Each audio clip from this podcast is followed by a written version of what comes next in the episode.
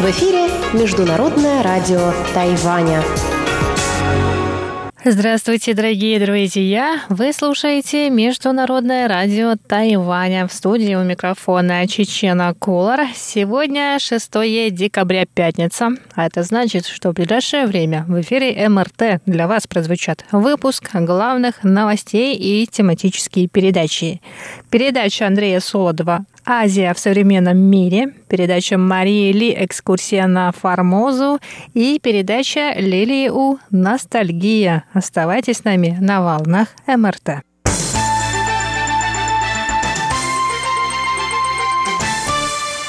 А сейчас к главным новостям 6 декабря. Исполнительный юань Китайской республики Тайвань стал инициатором формирования отдела по сельскохозяйственным вопросам в представительстве Тайваня в Соединенных Штатах Америки. Новый отдел займется расширением сотрудничества в сфере сельского хозяйства между Тайванем и США. Об этом 5 декабря сообщил глава тайваньского представительства в Соединенных Штатах Америки Америки Стэнли Гао, китайское имя которого Гао Шо Тай. Гау сказал, что планы по формированию этого отдела появились еще в 2017 году. Отдел по сельскохозяйственным вопросам будет заниматься увеличением объема реальных обменов между США и Тайванем. Стэнли Гау добавил, что новый отдел сформировали не под конкретные задачи, к примеру, под закупку американской свинины. Сотрудники отдела будут решать комплекс задач, связанных с сотрудничеством Тайваня и США в сфере сельского хозяйства. Кроме того, одной из главных задач сотрудников отдела по сельскохозяйственным вопросам станет возобновление тайваньско-американских торговых переговоров в рамках двустороннего рамочного соглашения о торговле и инвестициях.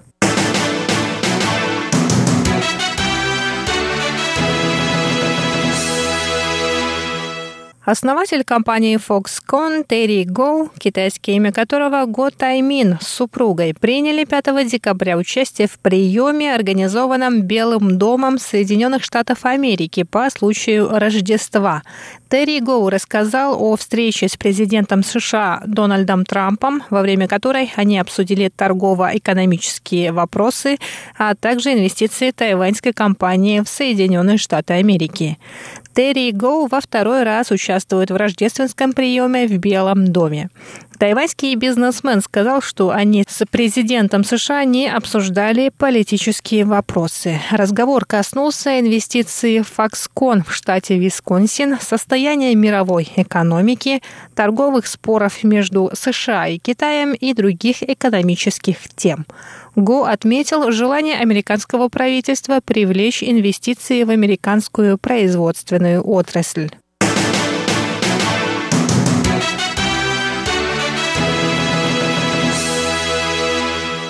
Проект «Тайваньская природа» охраны организации под названием «Руководство по морскому мусору» получил две награды главной премии в сфере дизайна в китаеязычном мире «Золотая булавка».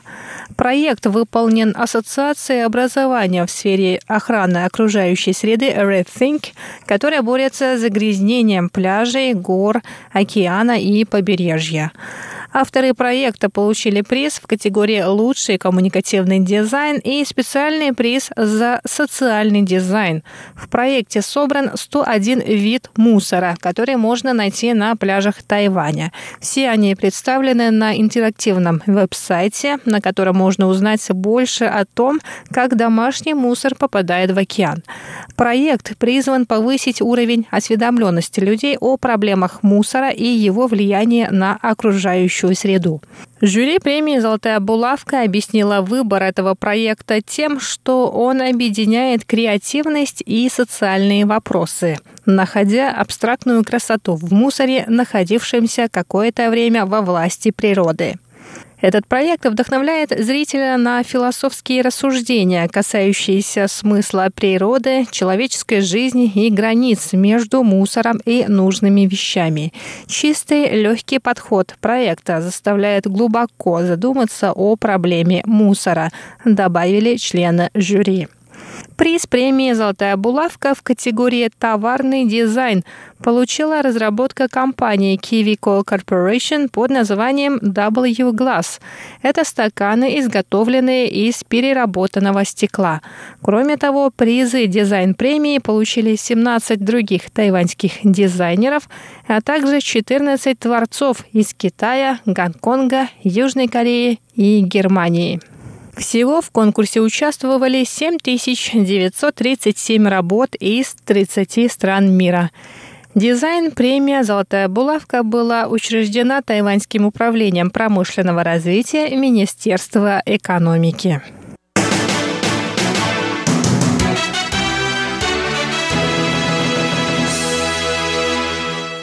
Первый в этом сезоне снег выпал в пятницу на горе Сюэшань, второй по высоте на Тайване. Изморозь, принесенная северо-восточными ветрами из Южного Китая, началась на вершине горы ночью с четверга на пятницу.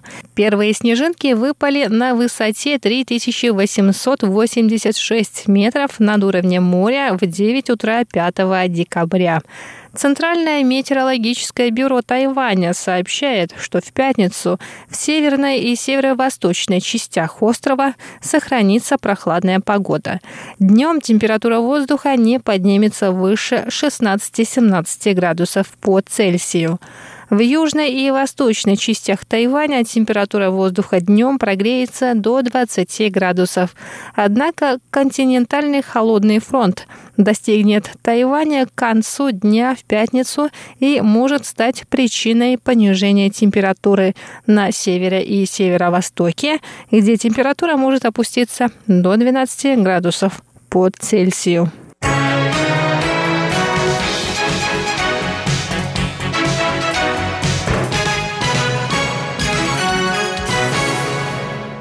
Итак, дорогие друзья, на этом выпуск новостей 6 декабря подходит к концу. Новости подготовила Чечена Кулар, а далее в эфире Международного радио Тайваня. Для вас прозвучат передачи «Азия в современном мире» с Андреем Солодовым, экскурсия на Формозу с Мариэлей и ностальгия с Лилией У.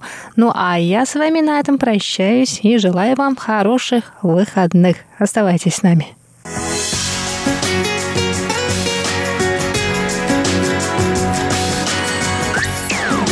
эфире Международное радио Тайваня.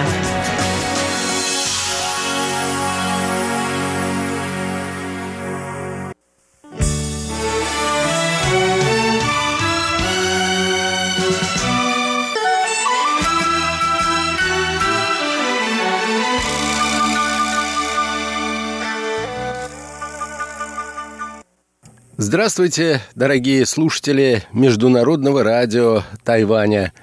В эфире еженедельная передача из рубрики «Азия в современном мире». У микрофона ведущий передачи Андрей Солодов. Если вы помните, дорогие друзья, в предыдущем выпуске нашей передачи я знакомил вас с различными точками зрения – на следующий вопрос. Каковы результаты участия России в гражданской войне в Сирии? В статье, о которой речь шла в предыдущей передаче, критически оцениваются результаты вовлеченности России в события на Ближнем Востоке. А вот мнение другого эксперта, позиция которого прямо противоположна – Ризе Эрлих опубликовал статью на эту тему в известном авторитетном американском журнале Foreign Policy, что означает «внешняя политика». Сегодня, дорогие друзья, я хотел бы познакомить вас с некоторыми идеями, которые можно обнаружить в этой статье. Итак, наша тема сегодня – эксперты о вовлеченности России – в события на Ближнем Востоке.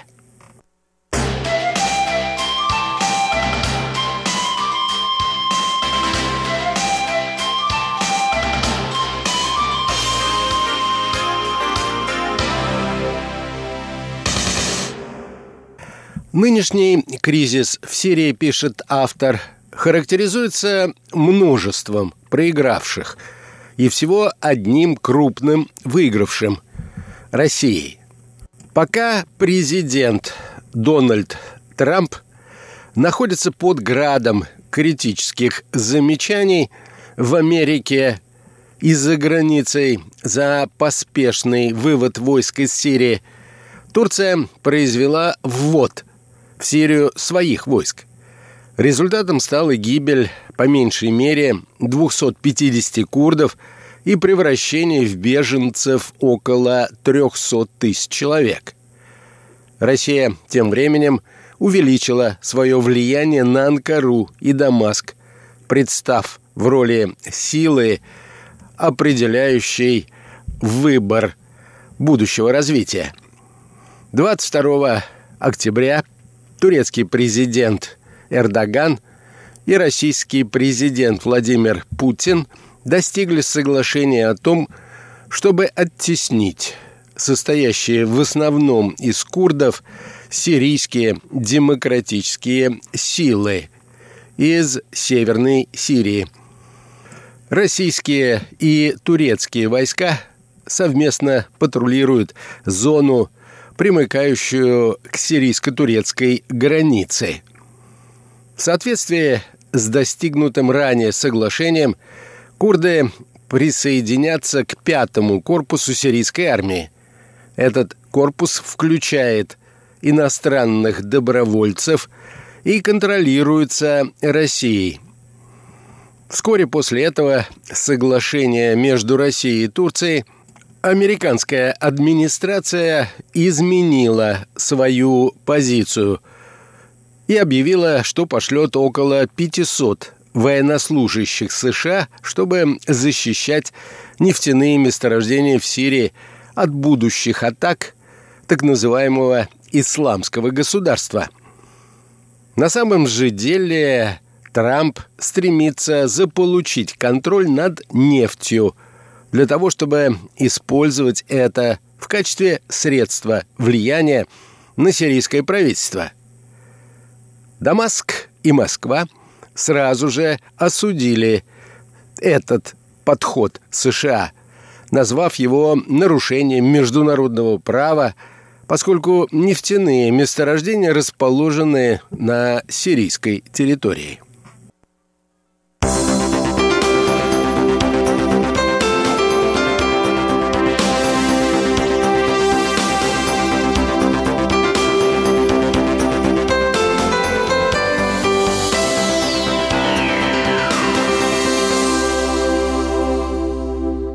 По заявлению некоторых наблюдателей, то, что Вашингтон делает в настоящее время, это установление контроля над нефтяными месторождениями в Восточной Сирии, при этом установление вооруженного контроля.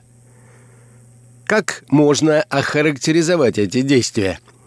Это акт международного государственного бандитизма, утверждают некоторые российские эксперты. С другой стороны, турецкое правительство довольно передислокацией американских сил, поскольку если передислокация состоится, это облегчит вытеснение сирийских демократических сил из Северной Сирии. А это и есть продекларированная цель вторжения – Однако, что если курды откажутся сотрудничать? Тогда гарантом будет Россия. Об этом говорят турецкие эксперты. Роль России здесь ключевая. Россия уже выступила с угрозами. Если курды не будут сотрудничать, российские войска просто отступят на свои прежние позиции – а турецкие войска в этом случае неизбежно нанесут военный удар по курдам. Турция на протяжении длительного времени спорила с Соединенными Штатами по множеству внешнеполитических вопросов, включая Иракскую войну, Иран, Израиль, а также курдов. Однако после начала восстания в Сирии, которое оказалось частью арабской весны, у Анкары и Вашингтона появилась общая цель. Они вместе поддерживали вооруженных повстанцев, которые определили свою цель как свержение власти сирийского президента Асада.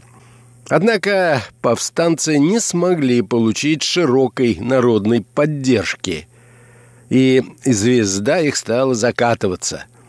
Особенно после начавшегося в 2015 году – участие российской авиации в сирийской войне на стороне Асада.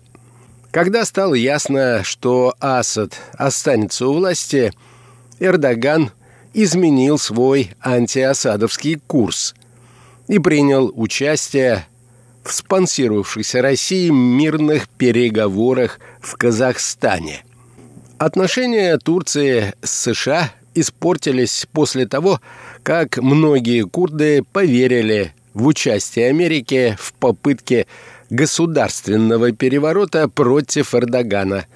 Турецкое правительство обвинило в планировании неудавшегося переворота человека по имени Фетхула Гюлен, турецкого религиозного лидера, проживающего в США в качестве беженца – а теперь добавьте в это уравнение еще и тот факт, что США проиграли все свои недавние войны в регионе – в Афганистане, в Ираке, в Сирии и в Ливии. Эрдоган рассчитал, что пока влияние США уменьшалось, Россия предлагала все более внушительный противовес американской политике.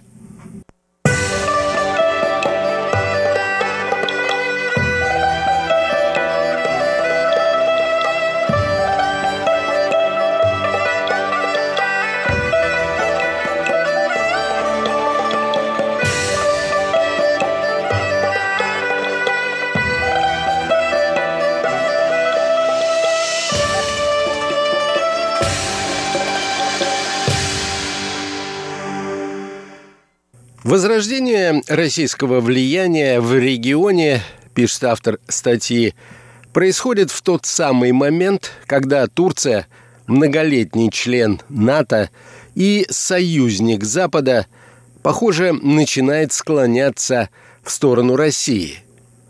Турция недавно приобрела и организовала доставку на свои базы противовоздушных ракет с-400 российского производства. Это вызвало возмущение в Вашингтоне. Первая часть российско-турецкого газопровода в настоящий момент построена, и Россия намерена построить еще четыре атомные электростанции в Турции. Россия, как и Соединенные Штаты, преследует на Ближнем Востоке собственные экономические и военные интересы. Обе державы пытаются контролировать нефтяные цены, причем Россия хотела бы продавать нефть таким странам, как Турция и Израиль. А Соединенные Штаты продолжают закупать нефть у стран Персидского залива. Оба государства, и Россия, и Соединенные Штаты, при этом готовы пожертвовать интересами курдов для того, чтобы заполучить в союзники могущественное и геостратегически важное правительство в Анкаре. Самое близкое к нам по времени ответственное выступление России в брокерской игре за влияние на Ближнем Востоке началось 6 октября нынешнего года, когда состоялись важные телефонные переговоры между Трампом и Эрдоганом. Узнав о турецких планах напасть на курдов, вместо выражения негодования Трамп согласился вывести 50 американских солдат из зоны турецко-сирийской границы. Это, по сути, стало зеленым светом для начала вторжения. 9 октября турецкие войска и союзные им сирийские наемники прорвались через границу и осадили несколько городов с преимущественно курдским населением. Эрдоган же публично объявил о своих планах переселить 2 миллиона сирийских арабских беженцев, которые находятся в Турции, в создаваемую зону безопасности, вырезанную им из северной сирийской территории. Натренированные турками экстремистские ополчения, по данным организации «Международная амнистия», избивали и убивали пленных. Таким образом, по данным наблюдателей, они могли совершать военные преступления. Можно уверенно сказать, что намечается этническая чистка, а вычищенным окажется курдский народ в Сирии, заявил Мазлум Абди, военный лидер сирийских демократических сил, в интервью американской газете «Нью-Йорк Таймс». И вот в этих условиях, к удивлению многих, сирийские демократические силы заключили срочный договор с Москвой и Дамаском. Армии Сирии и России быстро передвинули свои позиции на север. Сирийские демократические силы рассчитывали, что присутствие российских и сирийских войск предотвратит дальнейшее распространение турецкой агрессии. СДС надеется, что Дамаск сможет договориться о политическом компромиссе, который позволит создать курдскую автономию внутри сирийского государства. И это при том, что Асад в прошлом отказывал в выполнении этих требований.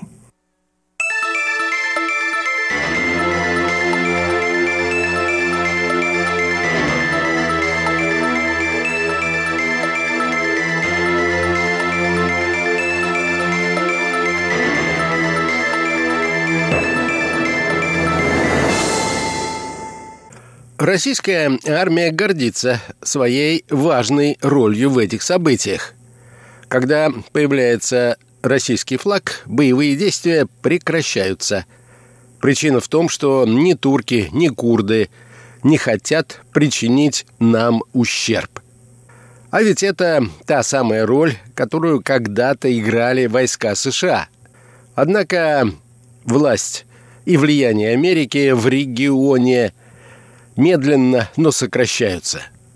28 октября американские специальные силы атаковали вооруженный объект в северо-западной Сирии, убив исламского лидера Абу Бакра аль-Багдади.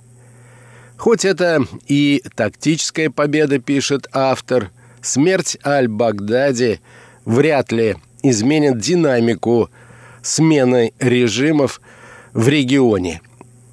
Трамп умудрился уничтожить всякое доверие к США. Он также рассердил союзников и сделал более дерзкими наших врагов. И все это на самом деле без того, чтобы привести американских солдат домой, на родину – как он обещал во время своей президентской кампании 2016 года.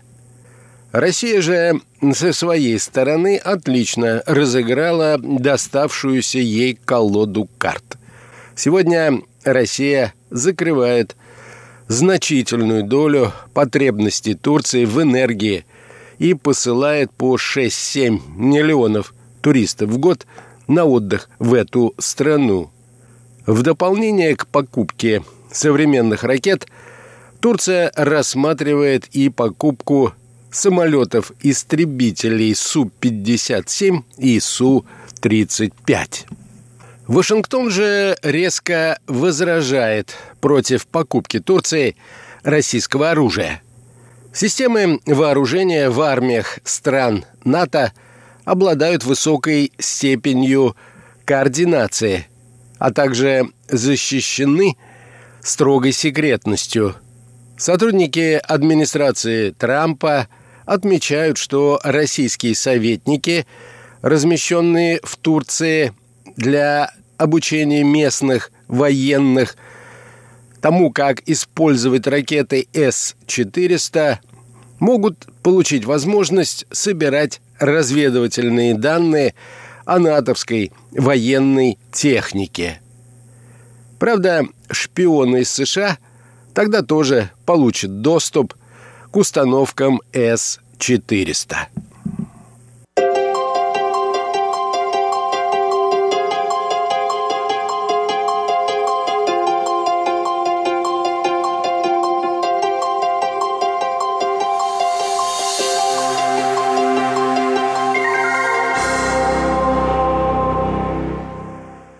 Итак, автор этой публикации весьма высоко оценивает российскую дипломатию и действия военных в ближневосточном регионе.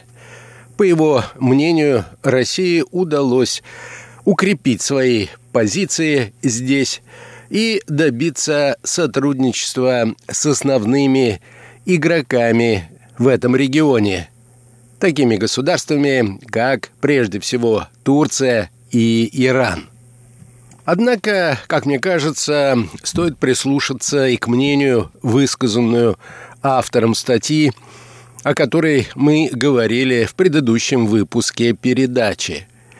После завершения гражданской войны в Сирии с большой долей вероятности противоречия между местными игроками и Россией могут обостриться. Кроме того, для того, чтобы поддержать режим Асада, стране нужна экономическая помощь, предоставить которую Россия вряд ли сможет. До свидания.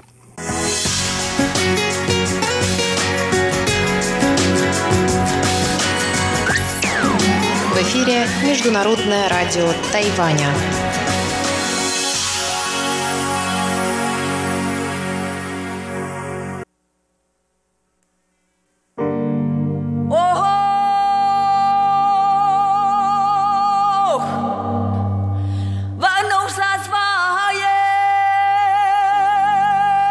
Экскурсия на Формозу.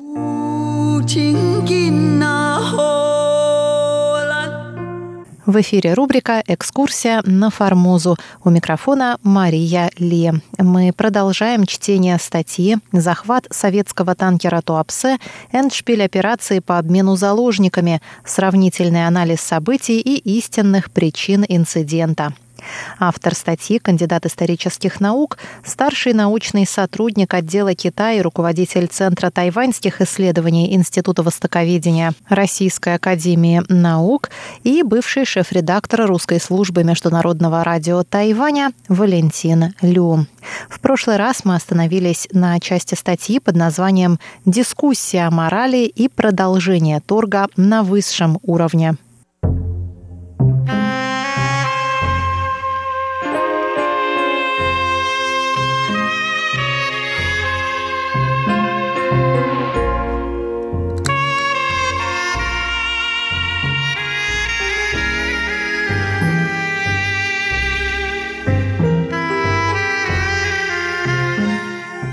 Мы уже упоминали о том, что Пекин отпустил четырех американских летчиков после визита представителя Индии в ООН Кришны Мэннона. Мэннон провел серию бесед с Джо Энилаем и вылетел в США для консультации с Дуайтом Эйзенхауэром и Джоном Далласом.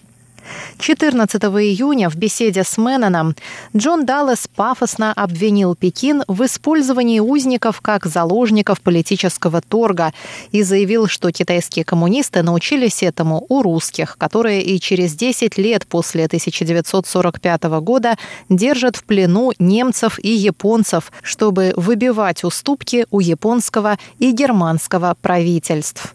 США не могут терпеть такого поведения, заявил Даллас, словно забыв про незаконный арест Туапсе, нецивилизованное поведение его захватчиков и использование советских моряков как заложников для грубого политического торга.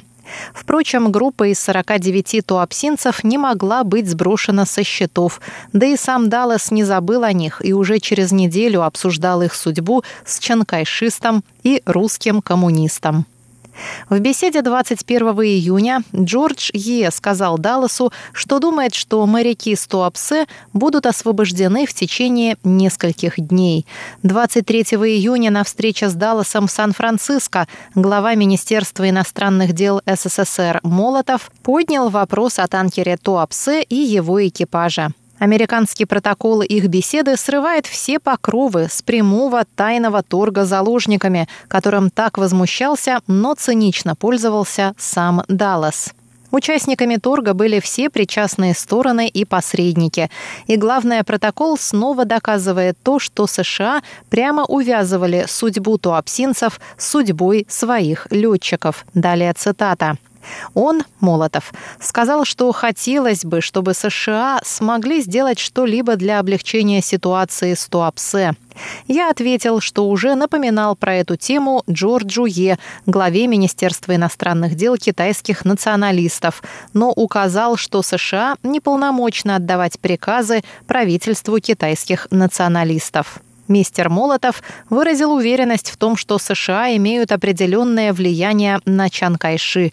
Я сказал, что мы, конечно, были весьма обеспокоены из-за американцев, сидящих в тюрьмах китайских коммунистов. Я упомянул, что Кришна Мэнон работал над этой темой, но не думаю, что он намного улучшил дела. Мистер Молотов ответил, что, по его впечатлению, Мэнон очень старался и добился некоего прогресса. По данным сверхсекретного бюллетеня текущей разведки ЦРУ, 28 июня Чан Кайши заявил американскому поверенному в Тайбе, и это позднейшее из пока что найденных заявлений Чана, что отпустит команду советского танкера Туапсе через 10 дней или 2 недели. Но Чан не сдержал обещания, и 21 июля на банкете в честь саммита лидеров четырех стран в Женеве Даллас и Молотов снова вернулись к теме Туапсе. Как записано в меморандуме госсекретаря США, далее цитата, После обеда маршал Булганин, премьер-министр Иден, мистер Молотов и я сели вместе и возобновили разговор про Китай. Я поговорил с Молотовым об освобождении команды Туапсе. Молотов сказал, что знает об этих планах и что некоторые члены команды вроде бы прибудут в США. Он сказал, что это произведет очень плохое впечатление в СССР.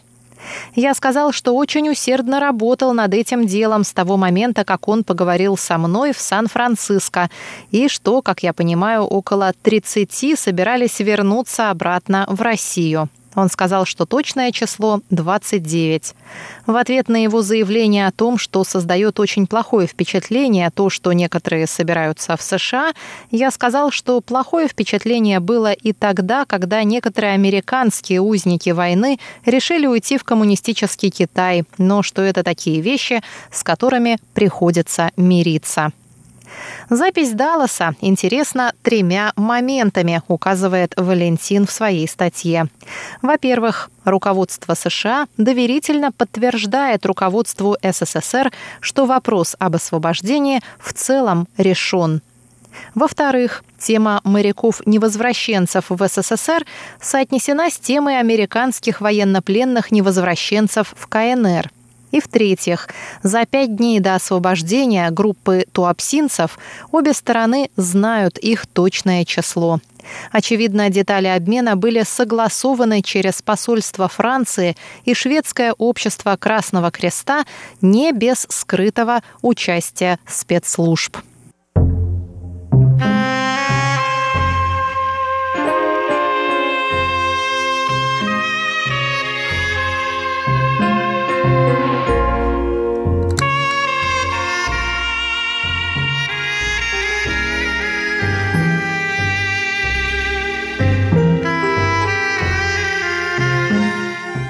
Заключительная часть статьи Валентина Лю называется «Эндшпиль. Обмен заложниками» и новая версия об истинных целях захвата экипажа Туапсе. Финал обеих историй, как и их начало, оказался синхронным. 25 июля, после 13 с половиной месяцев закрытых переговоров, КНР и США заявили о начале с 1 августа открытых двусторонних переговоров на уровне послов в Женеве ради урегулирования отношений и ослабления напряженности на Дальнем Востоке, особенно в районе Тайваня. И это был первый встречный шаг Вашингтона. 26 июля 29 из 49 туапсинцев были освобождены из 13-месячного плена, переданы представителям французского посольства и вылетели из Тайбе в Гонконг. Тем самым Вашингтон сделал второй шаг навстречу Москве и Пекину, снявший последние препоны для освобождения летчиков. 27 июля туапсинцы прибыли в Кантон, Гуанчжоу, а 31 июля на вокзал в Пекин, где их встречали сотрудники советского посольства, представители руководства Китайского профсоюза моряков и Всекитайской федерации профсоюзов. Как сказал Мэннон, двери открылись, и путь к возвращению на родину 11 американских летчиков стал тоже свободен. 1 августа в Женеве начались переговоры между США и КНР, в том числе о взаимной репатриации граждан и снижении напряженности. Их старт был малообещающим, но уже в первый день Пекин объявил, что 31 июля правительство КНР приняло решение досрочно освободить 11 американских летчиков, которые в тот же день покинули пределы КНР и были переданы американской стороне в окрестностях Гонконга. 5 августа 29 туапсинцев прилетели в аэропорт Внуково, где их встречали министр морского флота СССР Бакаев, представители общественности, а также родные и близкие членов команды танкера Туапсе. Так закончилась эта долгая и драматичная история, в которой все государственные стороны в целом достигли своих тайных и явных целей, а в роли единственных невинных жертв остались лишь взятые в заложники советские моряки. Но об этом в следующий раз в заключительной передаче из этой серии. С вами была Мария Ли и рубрика «Экскурсия на Формозу». Пожалуйста, оставайтесь с русской службой Международного радио Тайваня.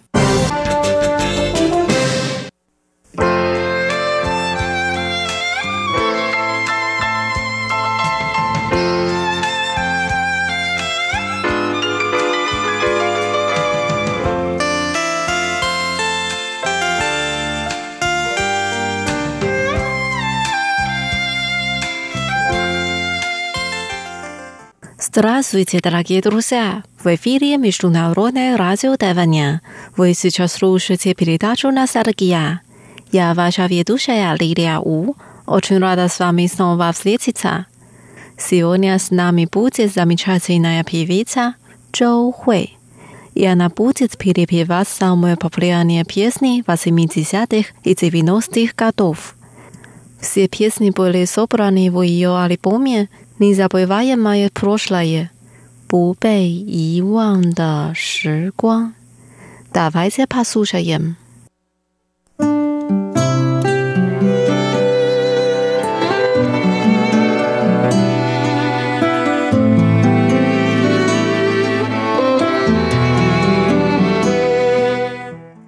Первая песня называется «偶然 случайно». Я облака в небе, которая случайно отразилась в твоем сердце. Тебе не надо удивляться и не надо радоваться.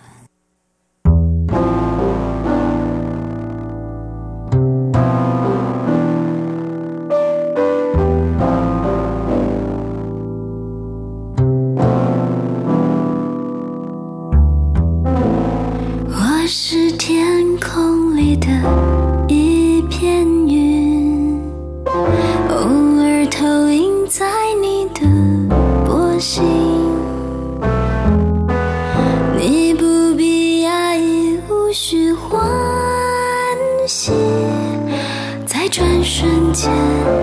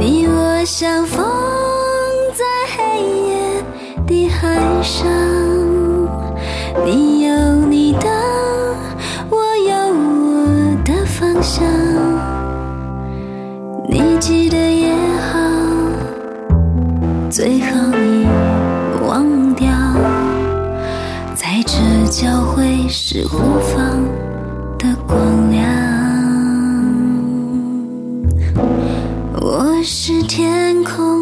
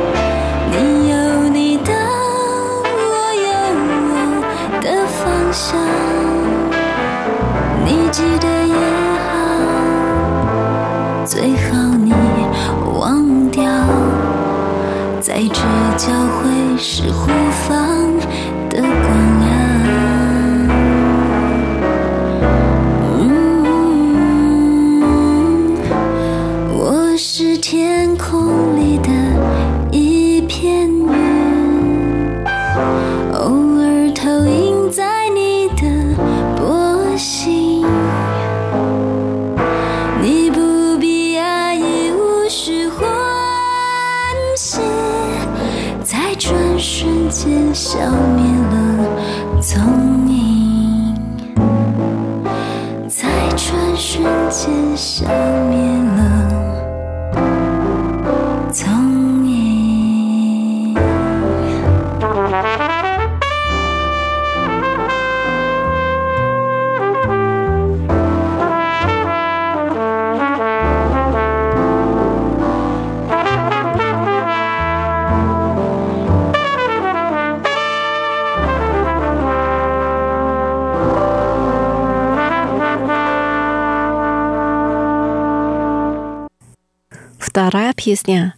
被遗忘的时光。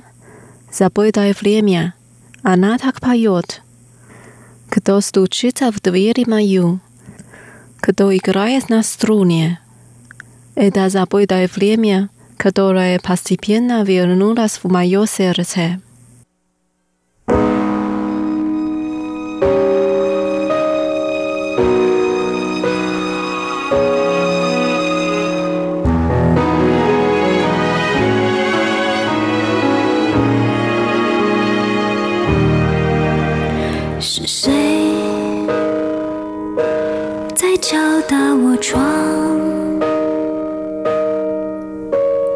是谁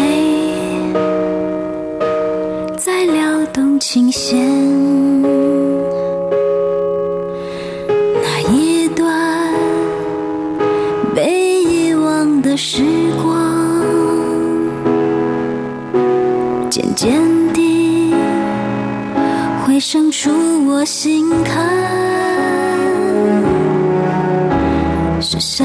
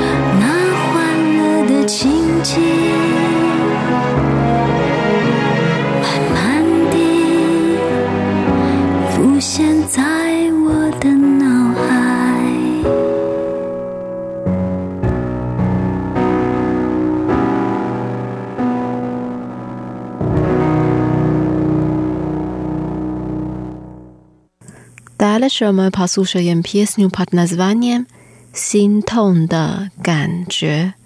Pichalna ja czuwa.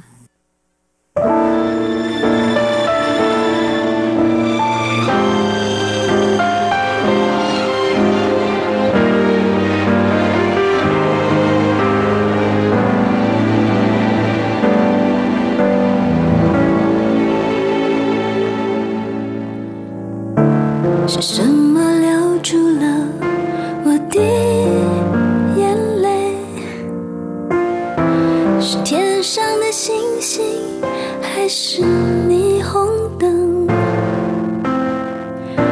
又一次要和爱情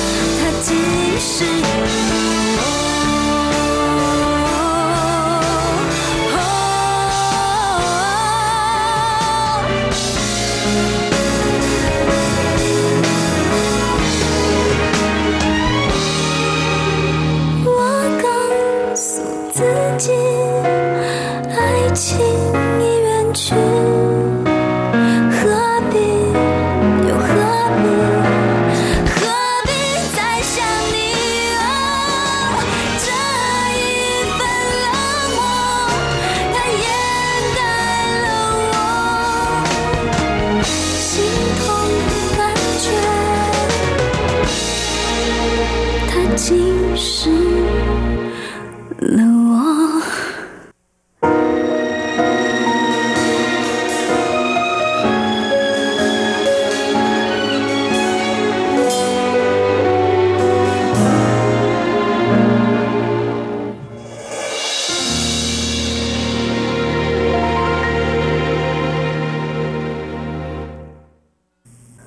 ada pialanya, hai, sesama.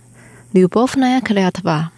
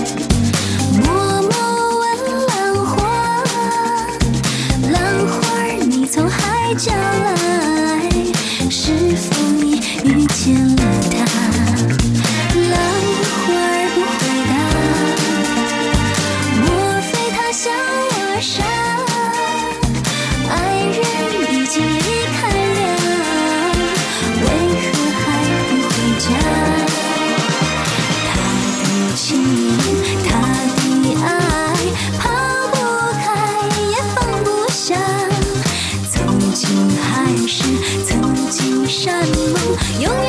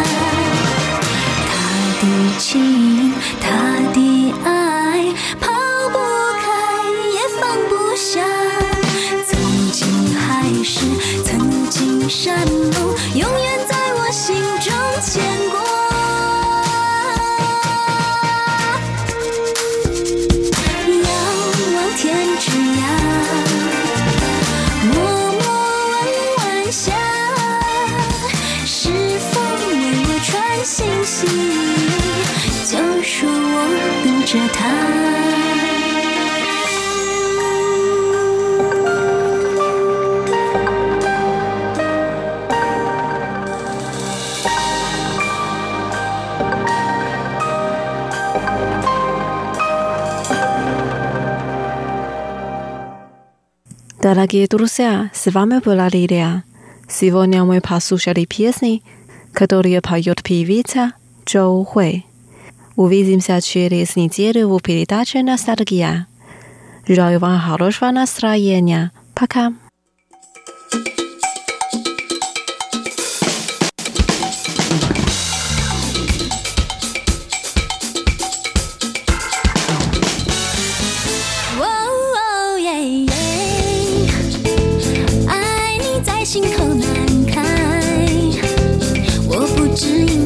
些什么？哦哦，爱你在心口难开。哦哦，耶耶，一天见不到你来，就好像身边少了什么。哦哦，爱你在心口难开，你可知道。